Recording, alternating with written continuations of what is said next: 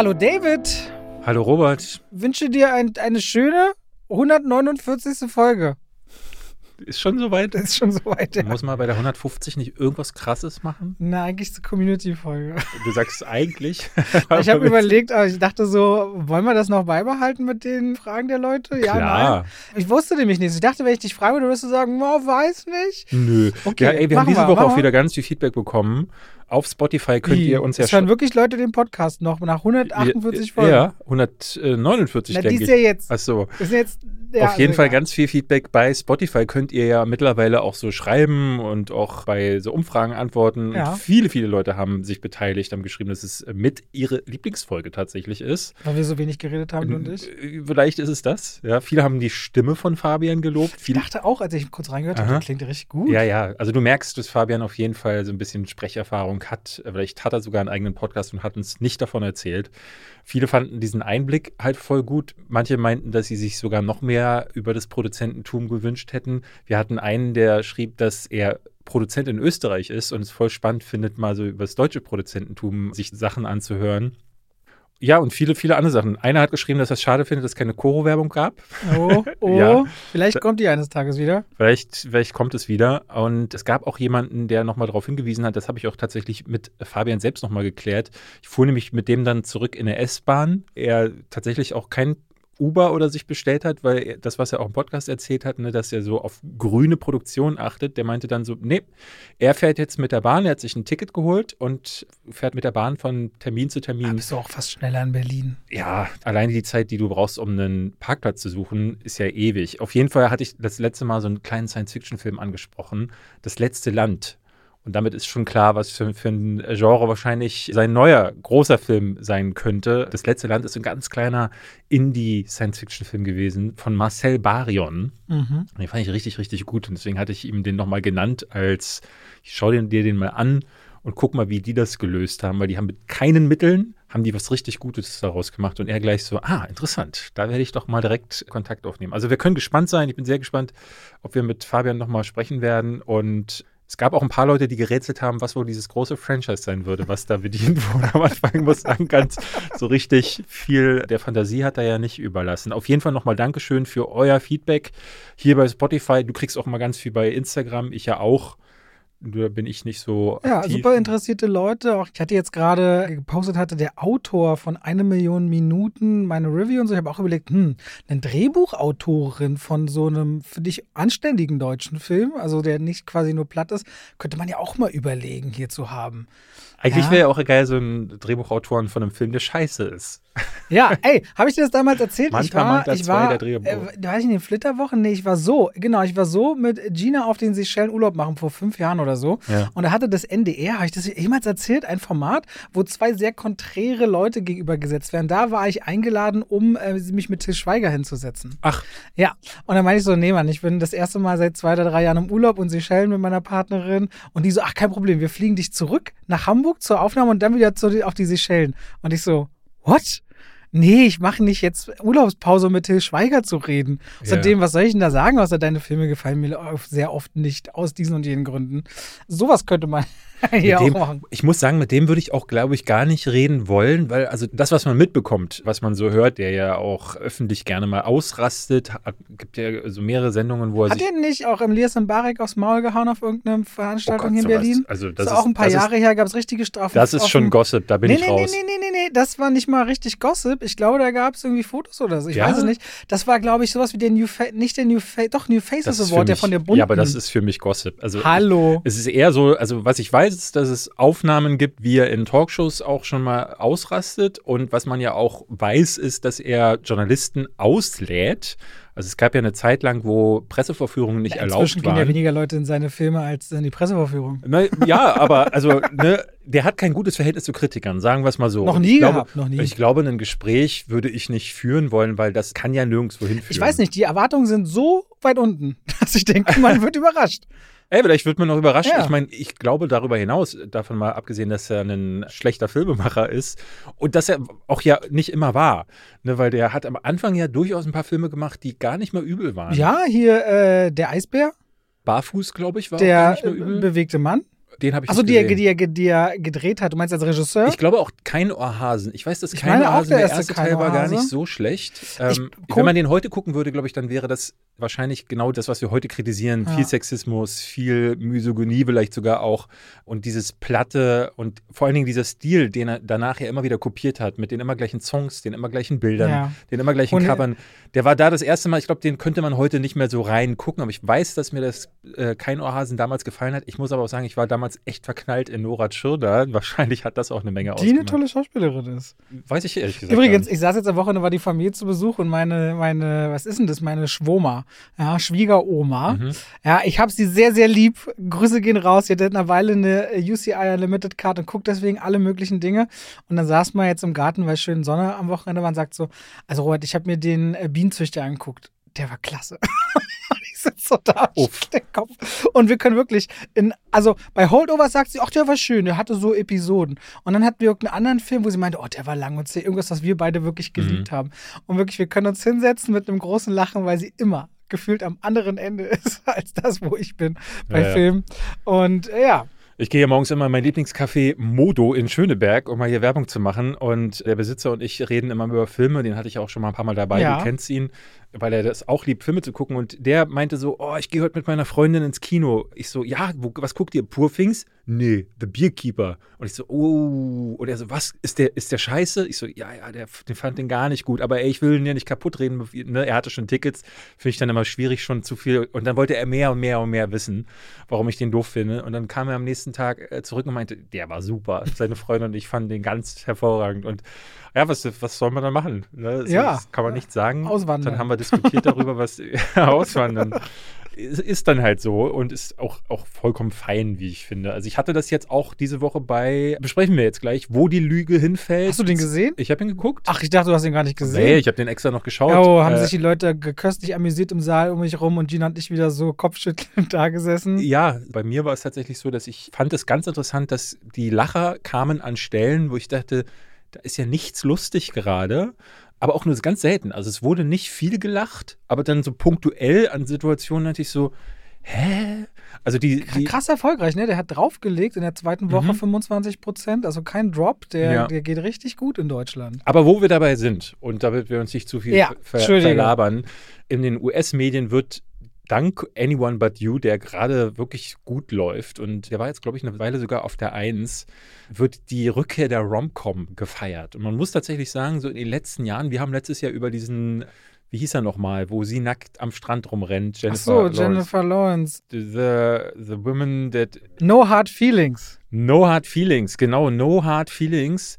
Ist letztes Jahr so ein Film gewesen, wo wir dachten, so, oh, solche Filme gibt es irgendwie gar nicht mehr so viele. Und es stimmt. Und ich muss ehrlich gesagt sagen, warum ist die Rom-Com eigentlich so ein bisschen verschwunden? Nein, verschwunden ist sie tatsächlich nicht. Ist sie so ist auf in den letzten Streamer vier, gewandert, fünf ne? Jahren, ja auch nicht auf die Streamer, sondern ausschließlich auf Netflix. In den letzten vier, fünf Jahren gab es immer diese ganzen Weihnachts-Romcoms, Mhm. unglaublich viele Romcoms. Ich meine, Jacob Elordi kennen ja, würde man vermuten, viele aus Euphoria, aber es gibt nicht wenige, die ich glaube, der ist mit The Kissing Booth, Kissing klar, Booth, groß ja, geworden. ja. Und das war so dieser Hype, wo dann Kissing Booth, also Netflix hat das Genre sehr für sich gepachtet und ich dachte auch bei Wo die Lüge hinfällt, das, das fühlt sich so Netflixig an, der Film. Naja, und das ist eine Zeit lang, war das ja, in den 90ern war das ja ganz groß. äh, Ne? 80er, 90er hat es When Harry Met Sally oder Notting Hill, Schlaflos in Seattle. Dann Notting Hill. Notting Hill, klar, aber auch so Sachen wie die Sandra Bullock-Filme.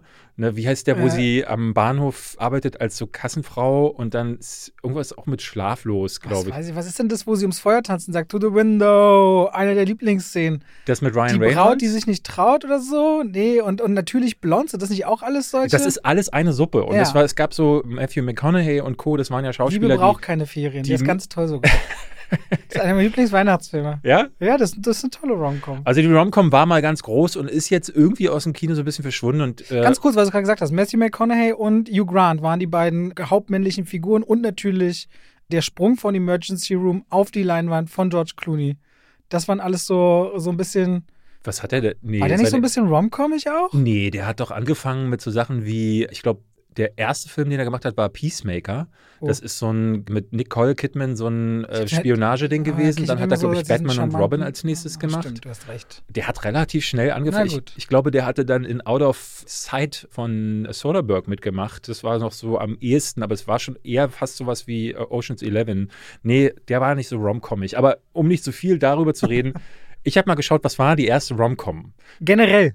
Generell im Kino. Und natürlich geht so Rom-Com, also Romantic Comedy, ist ja im Grunde die Bezeichnung für Filme, die romantische Elemente haben, aber auch lustig sind. In der Regel ist Aber es muss einen Streit geben, dass die Figuren sich voneinander entfernen. Am Ende es müssen sie auf Fall, zusammenkommen. Das es gibt auf wichtig. jeden Fall Regeln. Es gibt, meistens ist es aus der Perspektive des Mannes, der ist so ein bisschen stümperhaft oder so, hat sich zum Beispiel noch nie verliebt, kann einfach mit Frauen nicht wirklich umgehen und dann trifft er entweder eine femme fatale oder er trifft so das junge, unschuldige Mädchen, das ihm zwar zugewandt ist, aber seine Stümperhaftigkeit oder Umstände des Lebens Oder die, die ganz dafür. anders ist, dass sie eben so mit Brille und verhuschelt aussieht und irgendwann hat sie Ja. ihren Auftritt die Treppe runter Genau. mit Kleid. Und dieses. Regelwerk geht eigentlich zurück auf William Shakespeare. So Sachen wie Ein Sommernachtstraum oder Viel Lärm um nichts. Ne? Das sind so schon Wo die Lüge hinfällt, ja eine, eine, eine Aufmachung von ist, von viel Lärm um nichts. Exakt, genau. Ja. Das muss man noch dazu sagen. Und im Kino wurde das das erste Mal ganz am Anfang natürlich aufgegriffen und äh, die ersten beiden Filme, bei denen man sagt, dass sie diesem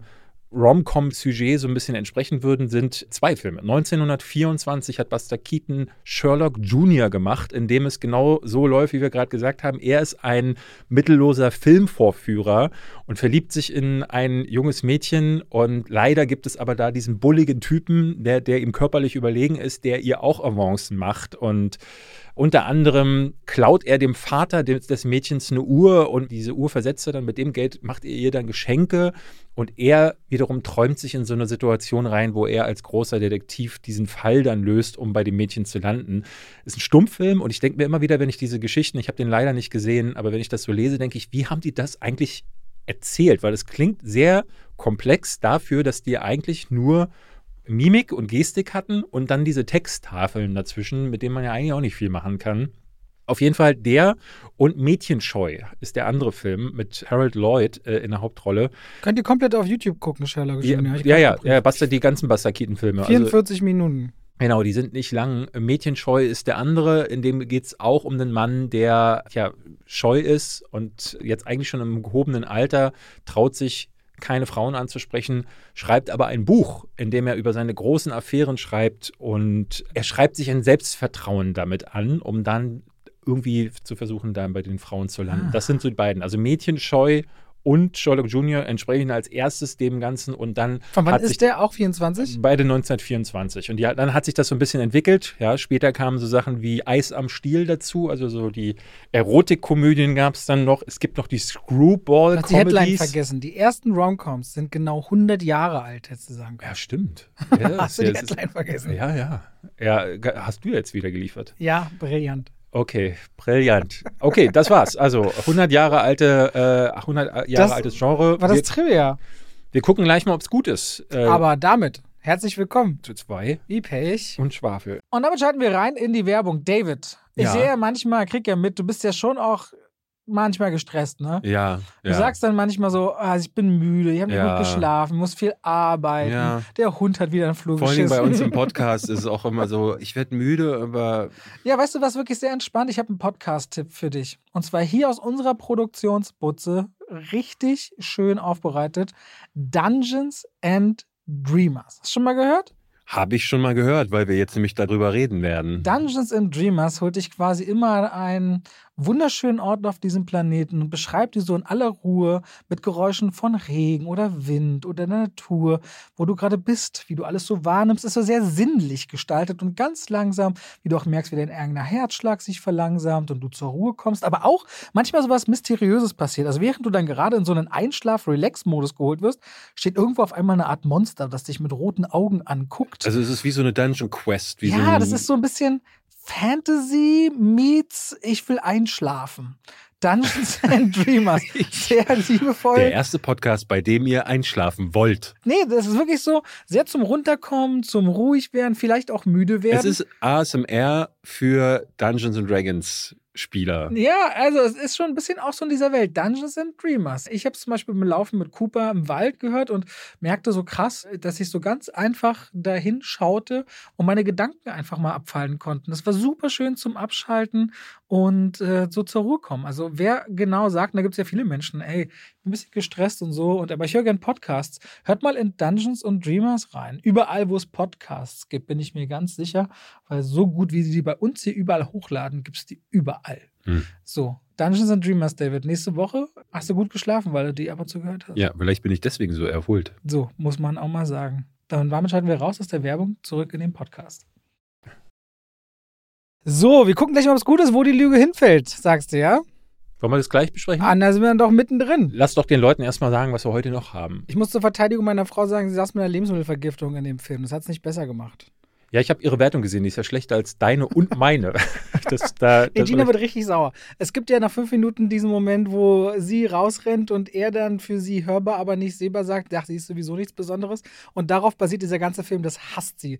Und ich auch. Das ist so, wenn Leute nicht eine Minute miteinander reden und dieser Konflikt ins Endlose eskaliert wird, das ist so unnötig. Ich habe es Plot Inconvenience genannt, weil es gibt ja diesen Begriff der Plot Convenience, wo man darüber spricht, dass Details des Plots so zufällig, ja, in Anführungszeichen aufeinanderprallen, das wirkt dann so forciert und konstruiert, dass es keinen Spaß macht. Also wann immer ihr im Kino sitzt und mit den Augen rollt, weil irgendeine Situation passiert, wo man denkt, okay, man hört regelrecht das Kritzeln des Drehbuchautors quasi im Hintergrund. Und hier ist es in dem Fall genau andersrum. Es passieren Dinge, die so absurd quatschig sind. Ne? Also das Ganze basiert darauf, dass jetzt sind wir schon drin. Ja. Ja. Warum müssen die Leute dann wissen, was sonst noch kommt? Ja, dann, machen, dann wenn- ist es halt eine Überraschungsfolge. Ja. Ihr wisst noch nicht, was besprochen aber jetzt Ja. besprechen wir, wo die Lüge hinfällt, beziehungsweise Anyone But You.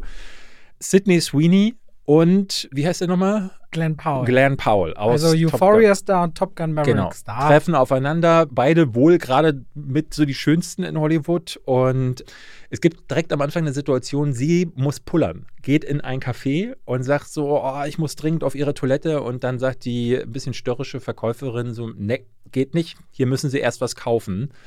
Und dann ruft er so von der Seite rein, so, ja, sie ist meine Ehefrau, ich kaufe für sie was. Und das wirkt schon echt scheiße, also weil es so schlecht gespielt ist und so schlecht geschrieben ist und sich so unecht anfühlt. Und ich finde, bei, bei mir ist es immer so, bei Romantic Comedies, die können mich schon erreichen, obwohl es nicht mein Genre ist, aber die können mich dann erreichen, wenn sie sich natürlich anfühlen, wenn ich das Gefühl habe, da treffen zwei hast Menschen. du denn, hast du vom gleichen Regisseur einfach zu haben gesehen? nee. Easy A mit Emma Stone? Nee. Das ist für mich eine der besten Romcoms überhaupt. Ja. Und deswegen ist es so krass, weil der gleiche Regisseur aus meiner Sicht eine richtig klasse Romcom abgeliefert hat und quasi auch so den Abschluss der Romcom-Saga. So seitdem dann, da- damit kam dann die große Pause für mich gefühlt mit diesem Film. Ja, mag sein, aber der hier entspricht dem gar nicht, weil die beiden gehen dann auf ein Date und nach diesem Date, auch das ist wieder so, sie sitzt dann schon während des Dates, sie quatschen, sind bei ihm zu Hause und dann sitzt sie auf ihm, aber sie schlafen nicht miteinander, sondern schlafen nur nebeneinander ein, weil sie ganz viel geredet haben. Das ist auch schon, wo ich denke so, oh ja, okay, äh, alles klar, im David, prüden das Amerika. Ist Romantik. Ja, ja. Und dann aber steht sie morgens auf, weil sie gehen will. Warum, weiß ich, habe ich nicht ganz verstanden. Und Aus er, Gewohnheit, glaube ich. ich, wer weiß. Weil sie von der Situation überfordert ist und Ja. stellt dann fest, nach ein paar Metern, nee, eigentlich muss ich da zurück, das, das war doch schön. ja, Und wie sie auf dem Absatz umdreht und gerade in die Tür will, ist jemand anders schon zu ihm reinkumpel und sagt, Achtung, zu dem, ich habe in den O-Ton geschaut, ungefähr sowas wie, hä, der Schraubschlüssel liegt falsch? Hast du ihr von deiner Mutter erzählt? sie muss was ganz Besonderes sein. Ja. Und dann sagt er, nee, ich konnte kaum erwarten, bis die endlich raus ist. Die geht gar nicht. Und ja, das hört sie, als sie das hört sie, Tür weil steht. sie nämlich in die Tür, die Ja. Tür war nämlich offen, sein Bewohner hatte, also ganz viele Zufälle, die so unmöglich sind, dass es halt wirklich, ich, Und dann sind sie zwei Jahre lang sauer aufeinander.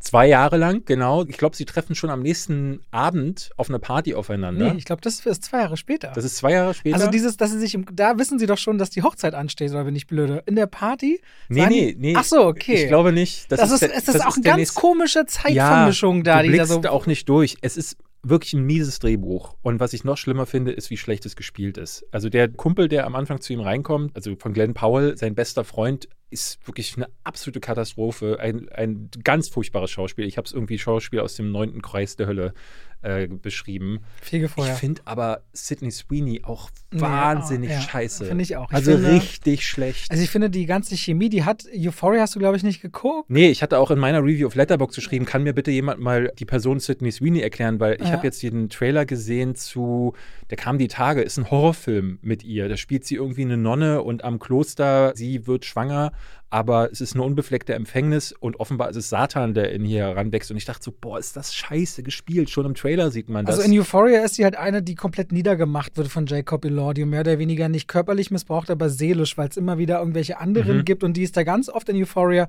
weinend, zerstört, manchmal ein bisschen hoffnungsvoll, viel nackt tatsächlich. ja. Deswegen sie, glaube ich, jetzt auch hier sich da gewohnt ist, äh, alles zu zeigen, wenn es sein muss. Aber die taugt, finde ich, außerhalb dessen bisher, also in diesem Film, da geht gar keine Chemie von ihr aus Nein. zu Glenn Powell. Und Glenn Powell versucht es noch, finde ich, der auch, finde ich, noch ziemlich mit Würde komplett blank zieht. Der hat so aber ein die bisschen, haben- der hat so ein bisschen Comedy-Timing, merkt man an einigen Stellen. Aber die haben keine Chemie und keinen Charme. Es gibt einmal, ein einziges Mal dachte ich, oder nee, ein, zwei Mal, wenn es um diesen Song geht, der auftaucht, dachte ich, okay, das finde ich jetzt ein bisschen niedlich. Aber eigentlich ist alles sehr, sehr drüber. Immaculate heißt der Horrorfilm, der mit ihr angekündigt wurde. Ich hatte eine Review gelesen, die hat das ganz gut beschrieben. Sie meinte so, ich bin eigentlich Fan von Sydney Sweeney, aber in dem Film wirkt sie so, als wäre sie gerade frisch aufgestanden. Jemand hätte ihr die Lines gegeben und sie hätte die einfach nur vorgelesen. Also es wirkt immer so ganz raus, also als würde sie an dem Film vorbei acten. Und die Stimmung, die man auch für so eine Rom-Com braucht, ne, es ist ja nicht nur die Chemie, sondern man muss A, brauchst du Comedy-Timing, B, muss da irgendwie auch dieses, wenn du jemanden anguckst, da muss ja so entweder dieses Irgendeine Gefühl Magie von, muss da sein. Irgendwas muss da sein. Und es ist nichts in ihren Das, Augen. das fühlt sich nur nach Friendzone an zwischen den beiden. Ja. Da ist keine Chemie glaubbar, dass da mehr wäre. Aber nicht nur, dass das so wäre, während bei Glenn Powell, der spielerisch besser ist, kurz irgendwas mit der Mutter angedeutet wird und es sonst gar keine größeren Konflikte gibt, außer die Ex, die ja ein bisschen eifersüchtig machen will, bekommt sie ja noch so eine Backstory mit ihrem Studium und die will die Eltern nicht enttäuschen. Und dann gibt es auch noch der Ex, der angeschleppt wird und dann ist dieser Typ. Sie kriegt also eigentlich fast die doppelte Ladung an Hintergrundgeschichten, die sie überhaupt nicht bedienen kann. Und deswegen wirkt das so uninteressant leider. es ist nicht witzig, Ja. es ist nicht charmant. Hast du die Song-Performance noch ganz angeguckt äh, während des Abspanns? ja. Das fand ich das Beste vom Film. Ich fand generell den Soundtrack sehr gut. Ich mochte alle Songs. Es gibt so einen Song Bad Idea Right von Olivia Rodrigo. Der läuft irgendwann ganz kurz im Film ich dachte so, oh, der klingt gut. Dann habe ich mir den Soundtrack bei Spotify mal gegeben und dachte so, da sind ein paar geile Dinger dabei. Also so ganz unnütz ist das Ding nicht gewesen. Es sieht auch schön aus, dieses Haus da am Strand in New South Wales. Aber Ja, ja. Der Cast ist auch wieder so wahnsinnig überdurchschnittlich attraktiv, also so unangenehm. Ja, Und dann gucke ich so im es- Kino an mir runter und denke so, was wäre ich für ein Scheißmensch. Es war schön mal wieder, oh, wie hieß er nochmal? Barry Brown? Nee, er ist nicht Barry Brown. Ähm, ich muss mal kurz gucken, wie er heißt. Aber es sind ein paar. Derweil kann ich mit dir mal darüber reden, ab wie vielen Jahren der Film in Deutschland freigegeben ist und im Rest der Welt. Brian Brown. Brian, Brian Brown, Brown. habe ewig nicht mehr gesehen. Er hat unter anderem in Cocktail mitgespielt, aber auch in FX. Da spielt Ist er das so der. Vater der eine oder? Äh, genau, es ist der, eine ältere Vater. ja. Das war schön, den mal wiederzusehen, aber das sind so die, die wenigen positiven Aspekte gewesen. Weißt du, ab wie vielen Jahren der Film freigegeben ist? Hast du mir gesagt, der ist ab sechs Jahren freigegeben, oder? Also der ist im Rest der Welt so ab minimal 12, 13, 14, 15, 16 R-rated USA, Malaysia verboten, Mhm. Deutschland ab 0. Ab Als null? einziges Land ab 0. Und du denkst, wer hat denn da bei der FSK gepennt? Also, weil du siehst ja wirklich Ärsche und äh, Intimbereich Ja, und ja. Brüste und du siehst ja alles und denkst so, hä? Es gibt eine Szene, die fand ich wirklich schwer zu ertragen. Da stehen sie so am Rande eines Klippe? äh, einer Klippe. Also ich habe gar nicht verstanden, was die Szene soll, weil er fummelt ihr am Arsch rum und beide landen dann irgendwann mit ihren Händen in der Arschritze des jeweils anderen. Und ich, also ich saß da und dachte, hä? Was soll das? Und sie spielen das immer noch so, als wäre das jetzt nur Schauspiel Ja. für die anderen. Und plötzlich ist eine Spinne involviert, einer ist dann nackt, dann sind beide nackt und super crazy, während die anderen einem, ähm, also die, die Freunde gucken gerade in die andere Richtung, weil sie einen Koala-Bär gesehen haben. Und auch diese Situation ist so forciert geschrieben. Ne, das ist so eine Unmöglichkeit, das macht keinen Spaß, den zu der, gucken. der versprüht einfach keinen Charme. Das, ich fragte mich immer wieder, was würden Emma Stone und Ryan Gosling draus machen? Oder halt begabte Leute, ja, aber die das so Drehbuch ist Zwischentöne. wirklich schrecklich. Also, Aber ich glaube, begabte Akteure vor der Kamera hätten da nochmal was draus machen können. Gutes Beispiel fand ich war Julia Roberts und George Clooney in dieser Ticket ins Paradies letztes Jahr, Mhm. wo ich das Gefühl hatte, die hatten ähnlich plumpe Sache, aber die haben mehr draus gemacht. da sind aber zwei Könner, ja, muss man sagen. Das Ey, bei, meinte ich, meinte ich ja. bei Sydney Sweeney, mir haben Leute geschrieben, dass sie auch in einem Film Reality heißt, der soll sie wohl sehr gut sein. Also offenbar kann die was. Ich habe es nur bisher nicht gesehen, deswegen schauen wir mal. Ich freue mich ja, dass die Romcom wieder zurück ist, aber mit ist immer so traurig, wenn das, womit so ein Genre dann wieder zurück in die Massen findet, so ein Schrott ist, weil auch da wieder, ne? Es- es man sieht es von außen und denkt sich, irgendein Produzent wird sagen, ah, okay, du kannst den Leuten alles anbieten, weil Romcom scheint gerade Die Romcom ist ein bisschen wie beim Horrorfilm. Ich meine, wenn ein Drama zum Beispiel nicht so gut ist, dann ist es meist zäh oder langweilig. Dann kann man der Sache noch vergeben oder sich fragen, was wollte der Künstler uns erzählen. ja. Oder bei einem Actionfilm kannst du sagen, sieht mir nicht gut aus, wird zerschnitten. Aber Romcoms und Horrorfilme werden sehr schnell peinlich, wenn sie schlecht sind. Also Mhm. richtig unangenehm Ja, ja. anzusehen. Und das ist hier sowas. Aber er läuft gut und nicht wenige anscheinend haben dabei Freude. Insofern, David würde sagen, ehe den nächsten Scream-Teil guckt, schaut lieber, wo die Lüge hinfällt. Nö, dann guckt lieber The Holdovers. Was ist das denn? Das ist äh, der neue Film von Alexander Payne. Mit fünffachen Oscar-Nominierungen im Rücken. Genau. Paul Giamatti spielt einen Lehrer an einer jungen Schule. Namens Paul, damit er sich seinen Namen beim Drehen gut merken kann. Hm, clever, clever. der ist so ein, so ein Zausel, würde ich es nennen. Also so ein Typ, der ist. Wow, jetzt hast du aber ein Wort wieder in die Welt gebracht. Aber ist so ein altes Wort, das, haben meine Großeltern noch so. gesagt. Ja. Zausel. ja, das heißt, dass ich auch Zauselbart. Er ist Professor an dieser Schule, aber schon so lange, dass er eigentlich alles hasst. Sich, den Beruf. Er liebt die Geschichte, das ist sein Fach, das er unterrichtet, aber er hasst es, mit Schülern um, umzugehen. Und nun- Menschen generell. Äh, Menschen generell, genau, ist ein Misanthrop und nun gibt es an dieser Schule die Regel, dass alle können nach Hause fahren zu Weihnachten, außer die, bei denen die Eltern sagen, ah, nee, das passt dieses Also Jahr man muss sich vorstellen, das ist die Barton Academy. Das ist eine Academy, die halt typisch äh, Kinder aus reichem Hause sind dort eher wie ein Internat gehalten. Also Mhm. nichts, wo sie tagsüber nach Hause gehen, sondern die Eltern sind weit weg. Manchmal auch in anderen Ländern wie Südkorea. Genau. Und jetzt zu Weihnachten hat er den Dienst aufgedrückt bekommen, er muss auf die Überbleibsel, also The Holdovers, äh, muss er aufpassen. Das sind ein paar Schüler. Aus diesen paar Schülern wird dann am Ende ein einziger, weil ein paar davon dann auch mit einem Helikopter abgeholt werden. Und dann sind er und die Schulköchin zu dritt quasi über Weihnachten allein. Und das Spannende an The Holdovers ist, dass man normalerweise, wenn man das jetzt hört, denkt man sich, was passiert dann? Es gibt natürlich diese obligatorische Nummer, die man daraus machen kann. Ne? Er, der Zausel, mit dem man nicht viel anfangen kann, trifft dann auf einen jungen Schüler und beide lernen voneinander, was es heißt, im Leben voranzukommen. Der alte Lehrer wird dem Jungen vielleicht ein bisschen Disziplin beibringen und der Junge bringt dem alten Lehrer vielleicht ein bisschen bei, wie es ist, auch zu leben. Und dann gibt es noch die Köchin, die da ganze so ein bisschen die moralisch standhafte Person daneben ist, die ab und zu mal ein paar Sprüche reinhauen darf. Was interessant an The Holdovers ist, dass die Figuren sehr viel vielseitiger als das sind. Zum Beispiel die Köchin, ich habe die ja schon mal neulich genannt. Kannst du dir den Namen der Schauspielerin nochmal wiederholen? Du hast doch äh, da bestimmt äh, einen. Dane Joy Randolph. Genau. Wo ich auch meinte, bei den Golden Globe-Nominierungen, wo sie ja auch gewonnen hatte, und jetzt beim Oscar ist sie wieder nominiert, die ist fantastisch. Die ist richtig, richtig gut. Bei der merkt man auch, die ist nicht nur die Stichwortgeberin, sondern es geht auch in einem Subplot darum, sie hat ihren Mann im Krieg verloren, nee, ihren Sohn. Darf ich So- gar kurz an der Stelle was einhaken, weil das ist nämlich so ein gutes Beispiel für diese Schreibe. Was David noch nicht erwähnt hat, der Film spielt 1970 und Mhm. zum Jahreswechsel zu 71. Das heißt, da tobt auch der Vietnamkrieg. Und diese Verbindungen sind so perfekt, weil dieser Junge, der da bleibt, der ist ein Außenseiter und der ist auch störrisch. Und das wäre nicht das erste Mal, dass er von der Schule geworfen wird. Und er hat Angst, dass wenn er von dieser Schule fliegt, obwohl er eben so ein Außenseiter ist und gerne sein Ding durchzieht, muss er auf die Militärakademie. Und dann Aber das heißt, Krieg. in dieser Zeit, da musst du dann in den Krieg und da kommst du wahrscheinlich auch gar nicht unbedingt wieder. Ja. Und dieses Schicksal verbindet ihn mit der Köchin, die gerade genau einen Jungen in dem Alter verloren hat.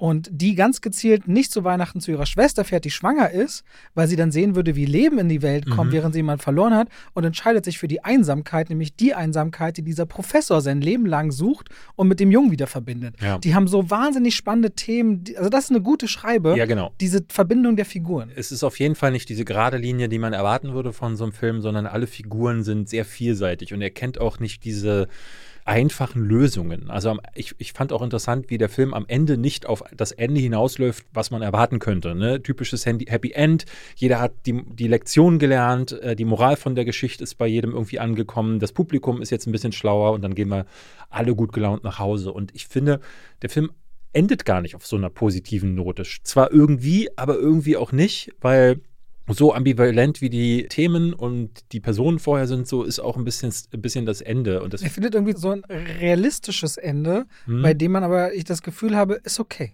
Es ist okay für alle. ist okay, genau, Ist ist, okay. Und man, man kann Hoffnung haben für alle Beteiligten. Und das fand ich noch das Beste daran. Ich habe dem tatsächlich, ähm, ich glaube, ich, ich habe gesehen bei Letterboxd, Sebastian von Filmstarts, fünf Sterne. Deine Frau, glaube ich, fünf Sterne. Du, viereinhalb Sterne. Ich glaube, alle geben gerade Höchstwertungen für den und ich habe, glaube ich, dreieinhalb gegeben, weil mein Punkt war, ich habe den mit Kali wieder geguckt und Kali fand den gar nicht gut. Ja, Kali ist ein bisschen wie meine Schwoma. ja, ja. ja die fand doch Pur Things nicht gut, ne? Aber sie, Ich, ich atme dann einmal mal, ich atme das wirklich weg. Ey, was meinst du, wie es ist, neben ihr dann zu sitzen in dem Moment, so bei Pur Things hinterher rauszukommen und dann sich anhören zu müssen, dass Mark Ruffalo kein guter Schauspieler ist, Weil man ist freut halt sich ja hart. dann irgendwie auch, oder kann ich, ich würde mich, ich freue mich ja immer sehr, Gina einen Film zu zeigen, den sie noch nicht Ja. kennt. Das ist ja der Fall bei dir. Und hier hat sie nämlich nach Holdovers das erste Mal nachgeholt, der Club der Toten Dichter. Den hatte sie nie gesehen. Ah, ja, ja, in dem Fall merkte ich aber, dass ich fand den gut, aber der hat mich auf emotionaler Ebene nicht so sehr abgeholt. Ich glaube, weil mir die Fallhöhen nicht groß genug waren. Ich kann da nur vermuten, aber ich, ich merkte so, der plätscherte in Anführungszeichen so vor sich hin. Ich fand es sehr schön, wie er geschrieben ist. Ich fand super, wie die Figuren ausgearbeitet waren. Ich fand Paul Giamatti toll. Ich fand auch den jungen Darsteller toll. Also alle spielen hier wirklich Der sein sein. Kameradebüt auch gegibt in dem Film. äh, das ne? muss man nochmal dazu sagen, genau. Und, und sie ist ja, glaube ich, aus äh, The Idol eine Darstellerin. ja, Ähm, die Serie habe ich nicht wirklich. ja, ich auch nicht, aber sagte Kali immer wieder. Und äh, Fand sie, die fand sie toll, die Serie? ja, ja. ja, auf jeden Fall, bei ihr dachte ich so, oh, sie hat die besten Momente im Film. Aber Paul Giamatti und irgendwie, ich bin nicht so ganz, ich bin nicht so ganz warm geworden. Manchmal ist es ja auch nicht. Genau, Weißt, du- noch, wie wir aus 1917 rauskamen und meinten, irgendwie ist es das nicht? Und alle so, oh, das ist so ein toller Film. ja, ja. Manchmal, also ich fand den so warm und so liebevoll, diesen Film. Und Ich- so real. Ich fand den Vibe so gut, diese, dieses 70s-Vibe. Ich fand die Figuren und die. Äh, Die Sprache ist klasse. Weil immer, auf der einen Seite wird sich sehr gewillt ausgedrückt, aber dann werden auch Worte wie Penis, Krebs und so immer wieder benutzt. ja. Ich mochte diese Range von äh, sehr einfach bis sehr intellektuell auch in dem Film. Ich gerne. fand am Anfang, wo es noch mehrere Schüler waren, da war so auch die Zwistigkeiten unter den Schülern und ich fand, das hatte so ein bisschen was von Breakfast Club oder anderen Filmen, die zu der Zeit in den 80ern auch relativ bekannt waren. Und ich dachte, vielleicht geht es ein bisschen in die Richtung, das hätte ich vielleicht mehr gerne gesehen. Es ist auf jeden Fall ein guter Film, will ich gar nicht anders sagen, aber manchmal sind solche Sachen, äh, die machen dann nicht äh, mit jedem was emotional. Deswegen kann man aber trotzdem sehr empfehlen. Hattest du das Bild gesehen, wie Paul Giamatti beim In-N-Out-Burger sa- sitzt mit seinem Golden Globe Mhm. nach der Veranstaltung? Entspannter Typ. Auch diese ganze Lazy-Eye-Nummer, die kommt wohl von ihm, ne? Der da selbst am Set dann. Ich hatte auch eine lange Diskussion mit Kali, die meinte nämlich, dass er ja wirklich so aussehen würde. Ich so, nein. Also ich habe ja nun schon mehr als genug Filme mit ihm gesehen und klar, er hat so, seine Augen sind sehr speziell, aber dass sie, also in dem Film, die drehen sich ja in alles ja wie Googly Eyes. Ja, ja. Die drehen sich ja in allem natürlich so. Und wie sie das gemacht haben, das verraten sie nicht. Ich hatte ein Interview mit ihm gesehen, da wird er gefragt, wie habt ihr das hinbekommen? Ist es CGI? Habt ihr irgendwelche Prothesen? Wollte er ja nicht sagen. Manche können das. Wel- Welcher Film ist das? Ist das nicht Christian Meinst du, Bale? dass in- er das macht? Christian Bale zum Beispiel macht er das ja in Big Short oder so, dass ihm das eine Auge, ist das Big Short, wo ihm das eine Auge immer wegdreht? Boah, das Ich glaube, als, als er Michael Burry spielt, der, der hat das dann geübt. Das ist machbar. Ja? Ein Auge separat weg. Äh, Christian Bale wurde gefragt gesagt, hat er da echt und macht Okay. es selber, dass das da rauswandert. Ich möchte gerne auf was hinweisen. Am Wochenende war hier in Berlin Fantasy Filmfest. Und zwar nicht das große, sondern die kleinen Ableger. Es gibt ja mittlerweile drei Sachen. Es gibt die Fantasy Filmfest Nights, es gibt die White Nights, die sind immer im Winter und das Hauptfest.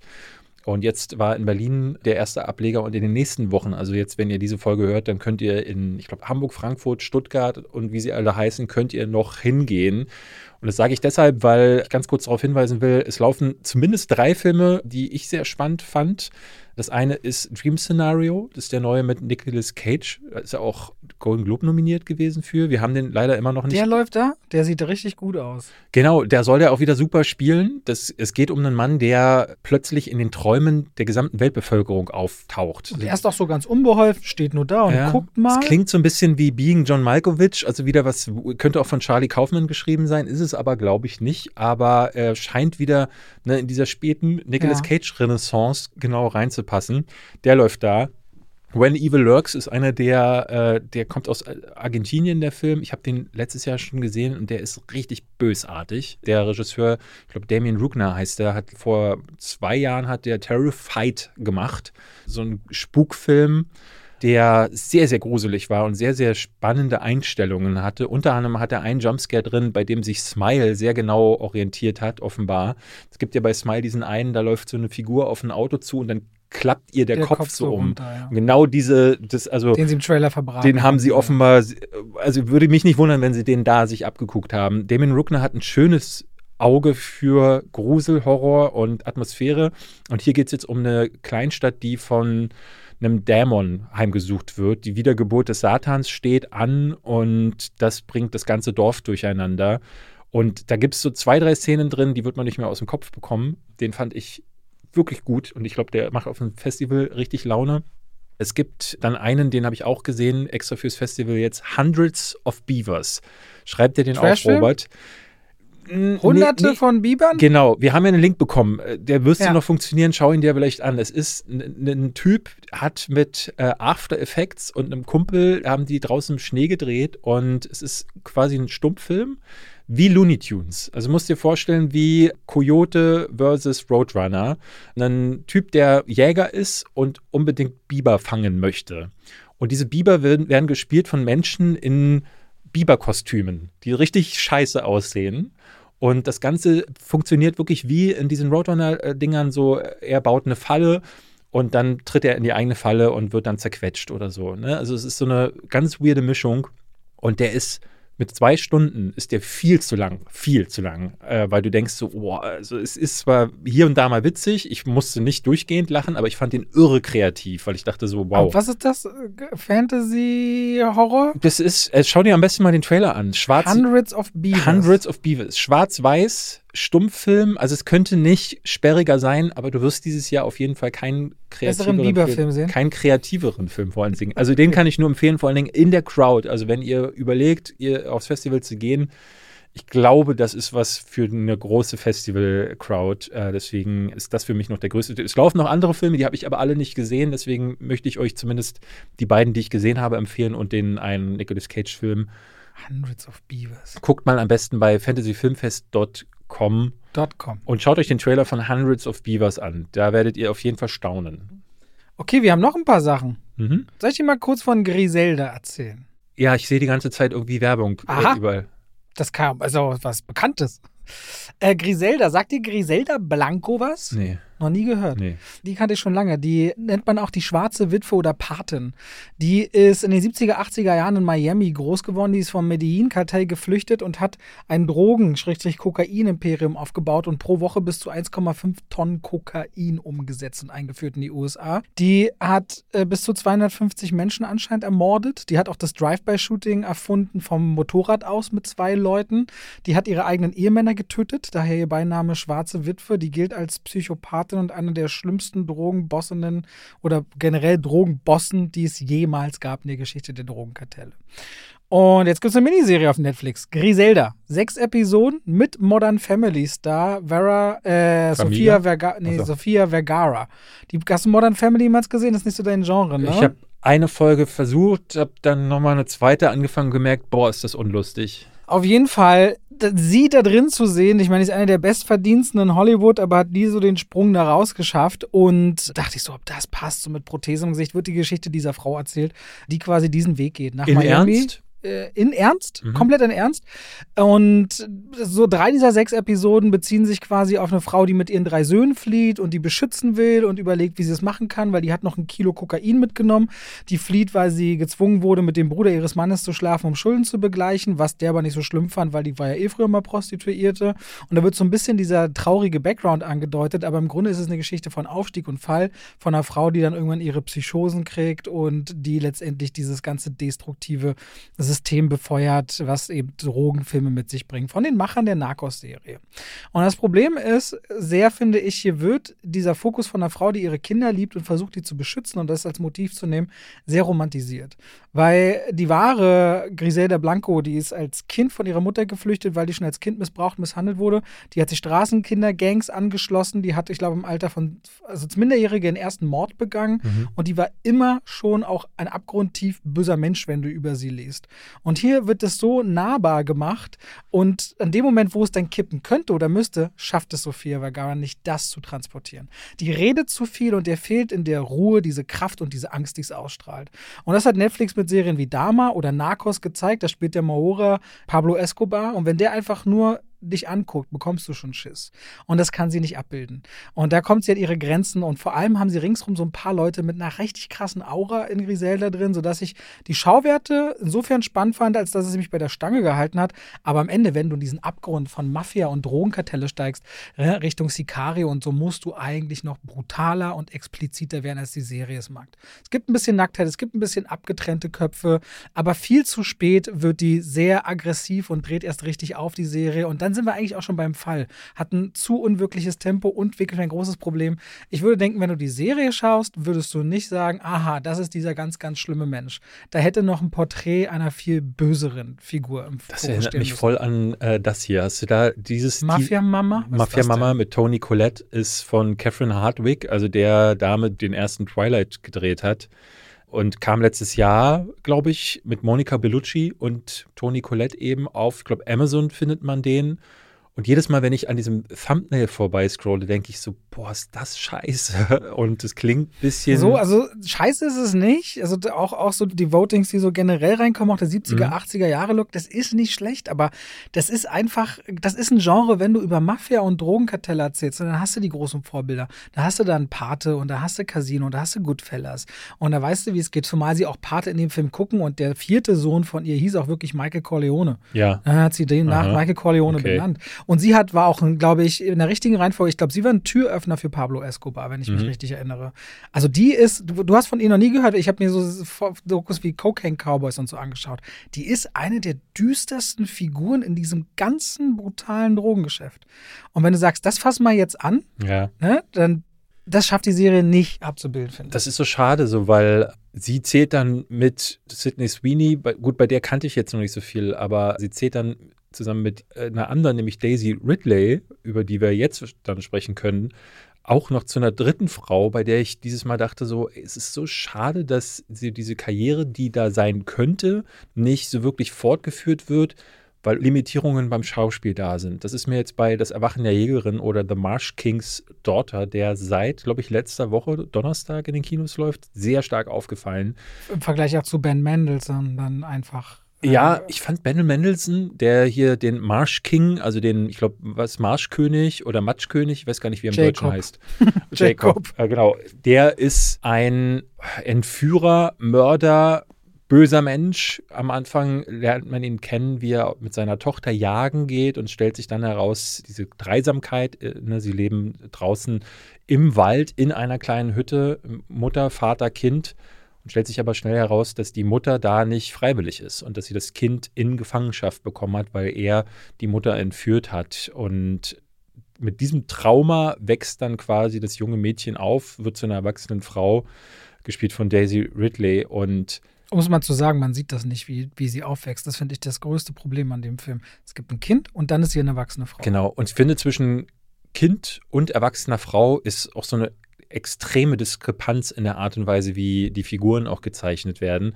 Ben Mendelssohn ist dann eine ganze Weile nicht zu sehen und es spricht für sein Schauspiel, dass man seine Aura auch eine ganze Weile lang spüren wird. Ich finde aber auch, dass er hier auch nicht besonders gut ist, weil der war in anderen Rollen schon sehr viel besser, sehr viel verstörender. Ben Mendelsohn ist jemand, der eigentlich einen Bösewicht sehr gut spielen kann.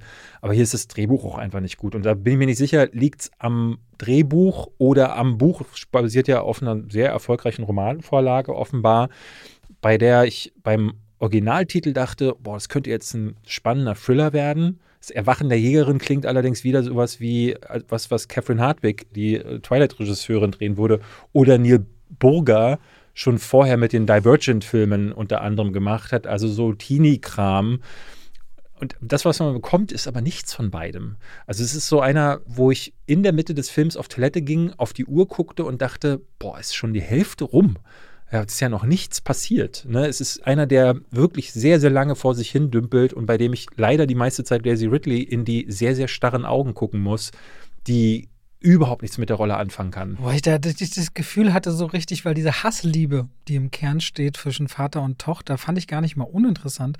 Aber die dieser, ich finde diese, ich finde diesen großen Zeitsprung, das ist das große Problem, weil wir sehen am Anfang eine Tochter, die wird aus ihrem gewohnten Umfeld umrissen, liebt eigentlich ihren Vater und verachtet ihre Mutter. Mhm. Und dann haben wir einen Zeitsprung zu jemandem, der den Vater verachtet und zu der Mutter den Kontakt abgebrochen hat, wie es genau dazu kam. Also alles, was sie charakterisiert für ihr Erwachsensein, fällt dann weg und dann wird mir irgendwann noch erzählt, gibt es quasi so eine Art vielleicht Ziehvaterfigur, die dann auftaucht und so reingeschrieben wird in diesem Film. Aber wenn ich diesen Übergang nicht spüre, habe ich diese erwachsene Frau vor mir, für die ich überhaupt nicht empfinde, nee. um was es geht. Und gerade diese Verbindung zur Mutter, also das hat sich mir gar nicht erklärt. Und als Kind ist sie so ein, so ein Kind, so sehr forsch, sehr, ne, ist so eine regelrechte, wird von ihrem Vater ja auch zu so einer Jägerin ausgebildet, die in der Natur einfach nur an einen abgebrochenen Zweig guckt und dann die Himmelsrichtung ausrechnen kann, aus der der Wind jetzt kommt und kann einfach alles und, und ganz erspüren und ist auch so, man merkt, sie ist stark. Ne? Es gibt dann diesen Moment, da wird der Vater geschnappt und da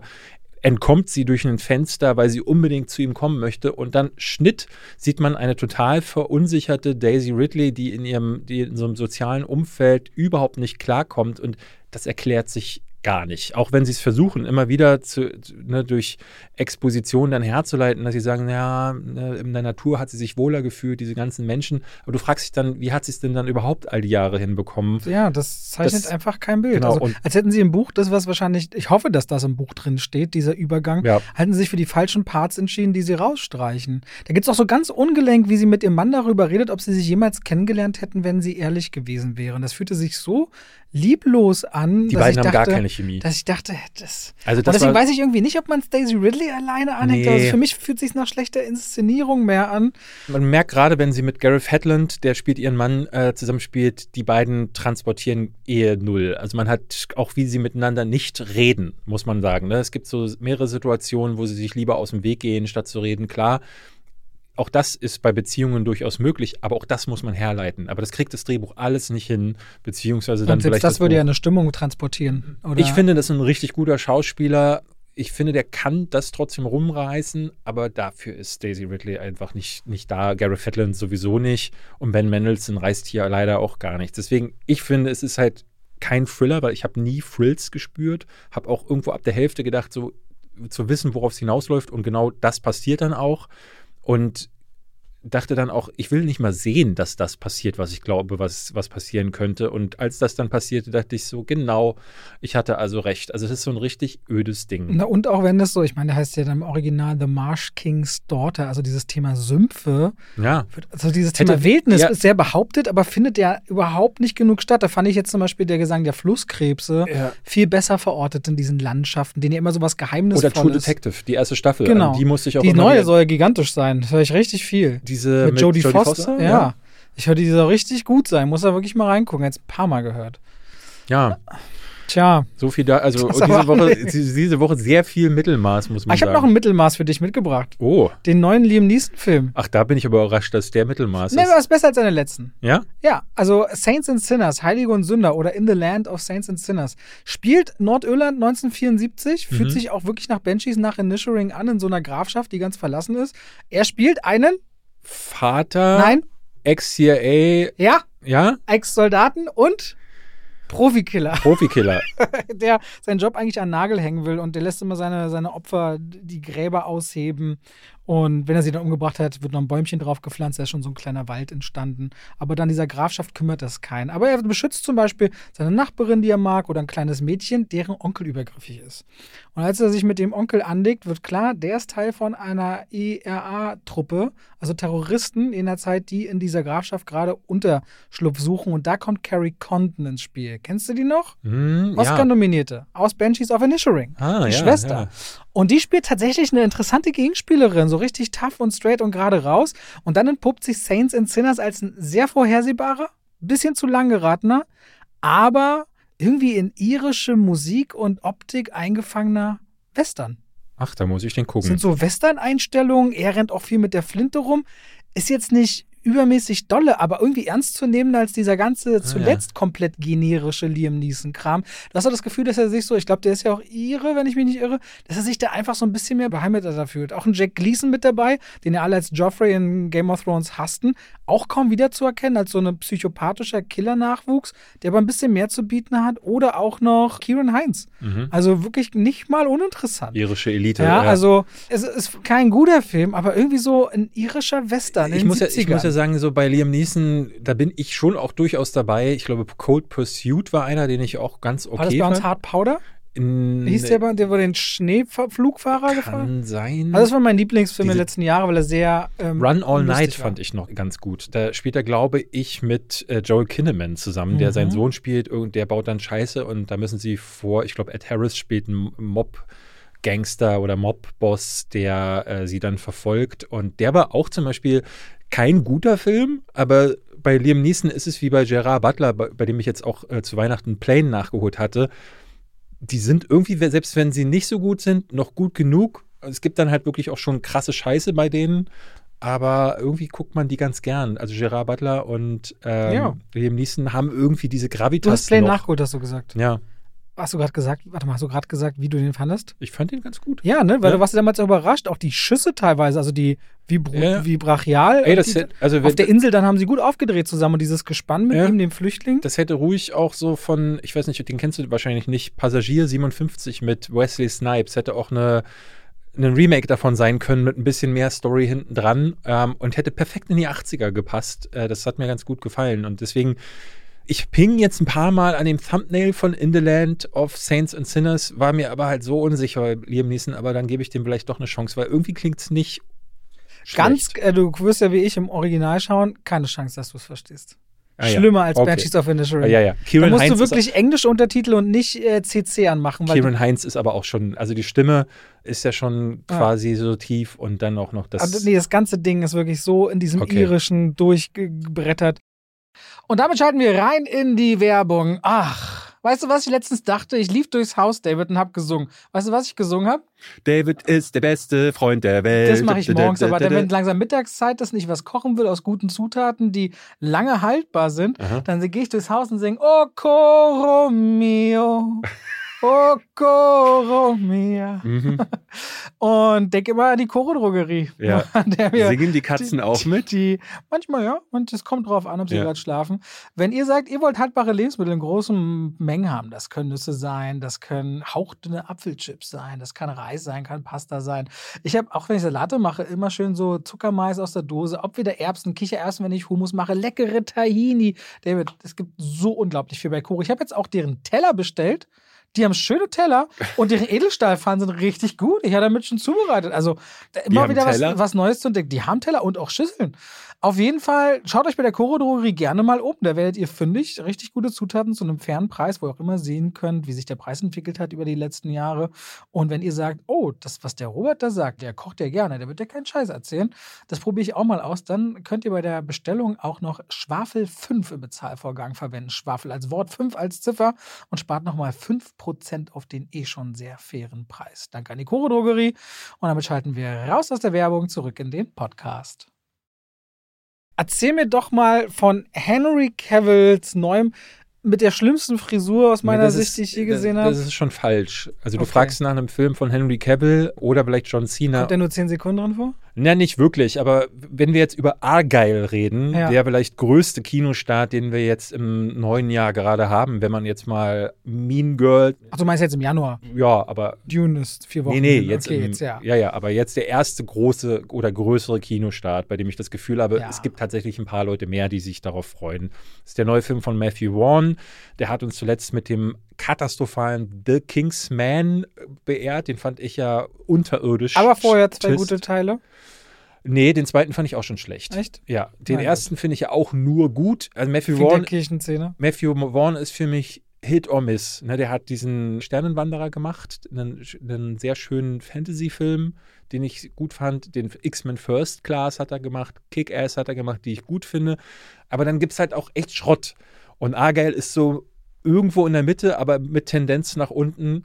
Ich weiß nicht, ob ihr den Trailer, du hast ihn aber auf jeden Fall gesehen, den Trailer, der für mich schon zeigt, wie wirr dieser Film ist. Beginnt mit einer Szene, in der spielt Henry Cavill eben den Geheimagenten Argyle, der zusammen mit seinem Buddy oder ähm, Partner John Cena Fälle aufdeckt und stellt sich dann nach einer relativ kurzen Zeit im Trailer heraus, ach Moment, das ist nur etwas, was gerade geschrieben wird. Was mich an diesen Sandra Bullock-Film vom letzten Jahr erinnert hat, wo sie mit äh, Channing Tatum, Lost City. der ja auch seine. Figur war, aus einem Buch. Genau.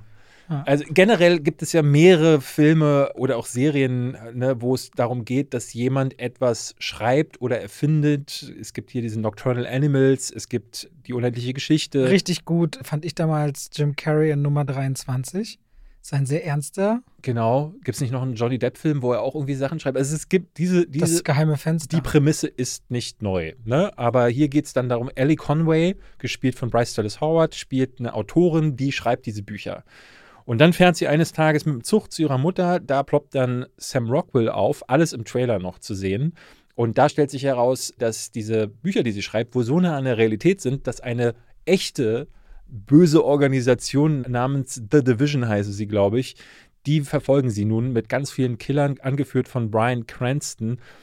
Und du denkst dort auch am Anfang die ganze Zeit so, was erzählen die hier? Weil so vieles sich miteinander vermischt. Henry Cavill, wie gesagt, es gibt nur diese Anfangsszene, dann ist der immer nur so in kurzen Einspielern zu sehen, weil sie offenbar wird angedeutet, dass sie sich in ihre eigene Romanfigur verliebt hat. Sie hat natürlich kein Liebesleben. Und dann kommt Sam Rockwell rein, bei dem ich dann dachte, oh, hier ist kurz ein Lichtblick, weil bis dahin ist der Film konstruiert, ist wirr, ist genauso wie bei Matthew Vaughn das auch in letzter Zeit üblich ist, ist leider inszenatorisch ganz bieder und äh, ich mochte ihn ehrlich gesagt gar nicht. Die Musik ist so ne, Larifari, die Einstellungen sind Larifari, also alles sehr inspirationslos.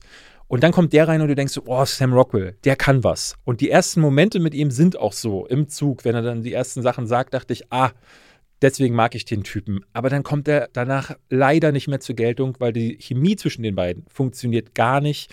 Die Action nimmst du ihm nicht ab, ist auch leider überinszeniert und funktioniert nicht wirklich.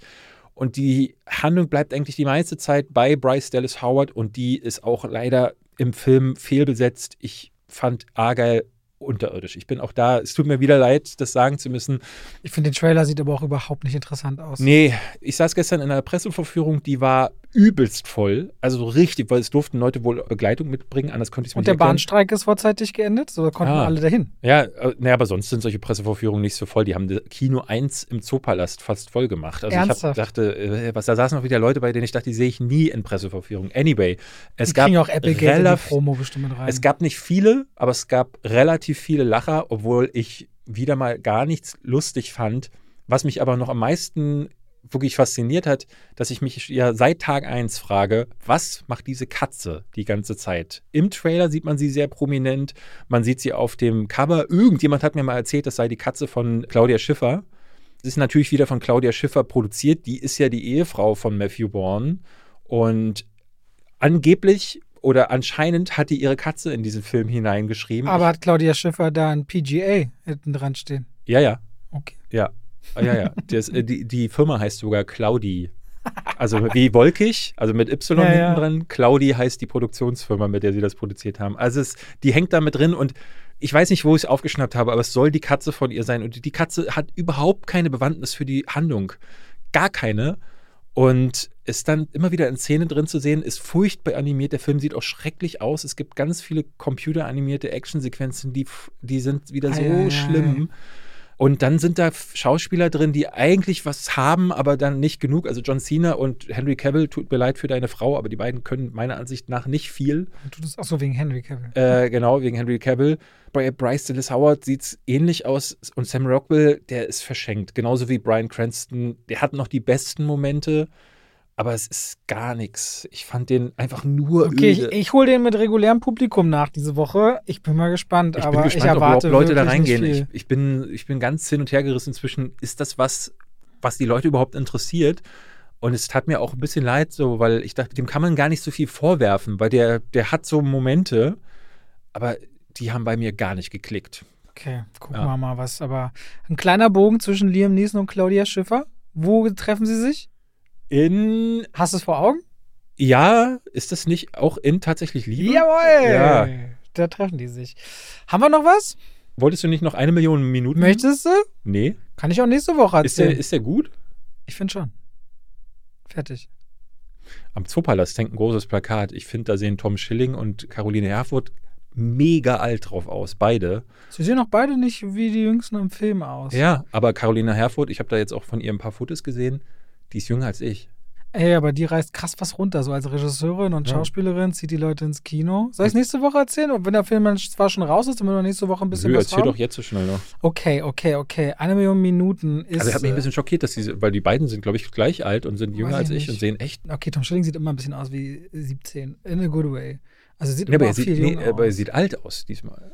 Okay, basiert auf einem Roman, Ja. gleichnamiger Roman, geht um Vera und geht um Wolf. Er arbeitet als Umweltexperte unter anderem bei der UN, ist deswegen viel unterwegs, auch mal nach New York für drei Tage Tagungen und sie ist Architekt, äh, Architektur studiert, aber äh, stellt ihren Job zurück, man kümmert sich um die beiden gemeinsamen Kinder, fünfjährige Tochter und ein einjähriger Sohn.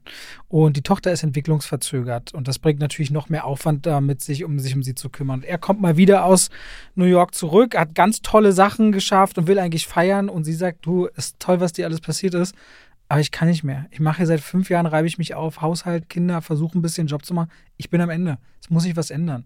Und er sieht das aber auch nicht so richtig. Also so ein ganz Grundkonflikt, der erstmal zustande kommen kann. Und das ist ein ganz gutes Beispiel bei diesem Film, wo ganz viele Drama und Komödie, was es so zusammen ist, kippen könnten, in dem alles so total überzogen gespielt ist, Vorwürfe und man redet nicht miteinander, aber sie sagt ihm, ey, ich kann nicht mehr und er sagt dir auch seine Position, du kannst beide verstehen und die versuchen mal zur Abwechslung in so einem Film zusammen als Team was zu reißen. Ein bisschen überzogen aufgezogen, weil die Tochter wünscht sich dann irgendwann eine Million Minuten nur für die schönen Dinge. Und er rechnet aus, okay, es sind knapp zwei Jahre und sie darf sich auf dem Globus aussuchen, wo es hingeht. Und deswegen geht es für die Familie nach Thailand und es geht nach Island. Also schon zwei sehr schöne Settings, wo sie versuchen, Arbeit und Familie unter einen Hut zu bringen. Was ganz gut ist, ist, dass die Chemie zwischen Tom Schilling und Caroline Herfurth wirklich funktioniert und dass die sich ein bisschen zurückgenommen spielen. Es gibt zum Beispiel eine Szene an einem Strand auch, wo die Kamera clever agiert. Er mal wieder an seinem Arbeitsthema spielt eigentlich gerade mit der Kleinen, weil er sich um sie kümmern soll am Strand. Dann klingelt das Telefon, er geht ran, dreht sich um und du siehst im Hintergrund, wie die Kleine Richtung Wasser läuft. Und du denkst, jetzt kommt das große Drama, die ertrinkt da gleich, was auch immer. Aber in Wirklichkeit guckt die sich bloß Krebse an oder Fische im Wasser. Und der Film hat immer wieder so Sachen, wo du denkst, da sind wir konditioniert drauf, jetzt wird das und das passieren. Es passiert aber gar nicht. Und dann, wenn er mal ernst sein müsste, ist er eigentlich ein bisschen beschwingter und lustiger. Und dann, wenn du denkst, ah, jetzt kommen wir Richtung Finale, alles wird gut, passiert eigentlich was ziemlich Tragisches. Und deswegen hat er so eine gewisse Ernsthaftigkeit und zwei Hauptdarsteller, die eine Chemie haben. Nur hinten raus gibt es so eine für mich reingedrungenen Konflikt in Island, der mir ein bisschen zu viel ist. Aber es ist so ein Film, der, klar, zu sagen, ich breche jetzt hier zwei Jahre die Zelte ab und reise durch die Welt, das kann sich nicht jeder leisten. Also wir arbeiten schon auf so einer First-World-Problem-Ebene. Aber darüber hinaus ein Film, der so oft, wenn er in die breite Masse zielt, immer so peinlich anstrengend ist, aber hier in so Gefilden fährt, wo ich dachte, fand ich, fand ich angenehm. Fand ich Ja? wirklich angenehm anzusehen. Eine Million Minuten. Ja, ist auch das Regiedebüt von dem Produzenten, der sonst die Caroline Herfurth-Filme macht. Ah, okay. Der hier mal von Produzent auf Regie wechselt. Und ich mochte das gerne. Ja. Ich finde tatsächlich schade, das war zumindest Gedanke, den ich hatte, wenn ich auf dieses Plakat gucke, der Name. Ich finde, eine Million Minuten ist so ein deutscher Name. Und ich, ich kann dir gar nicht sagen, was mein Problem damit ist. Wahrscheinlich einfach, weil ich in meinem Kopf so viele Titel abgespeichert habe, die so deutsch wirken, die ich verknüpfe mit ganz vielen äh, Mhm. Filmen, die mir nicht gefallen haben. Und ich hatte dann deine Review Wir gesehen. hatten ja auch erst 60 Minuten letzte Woche.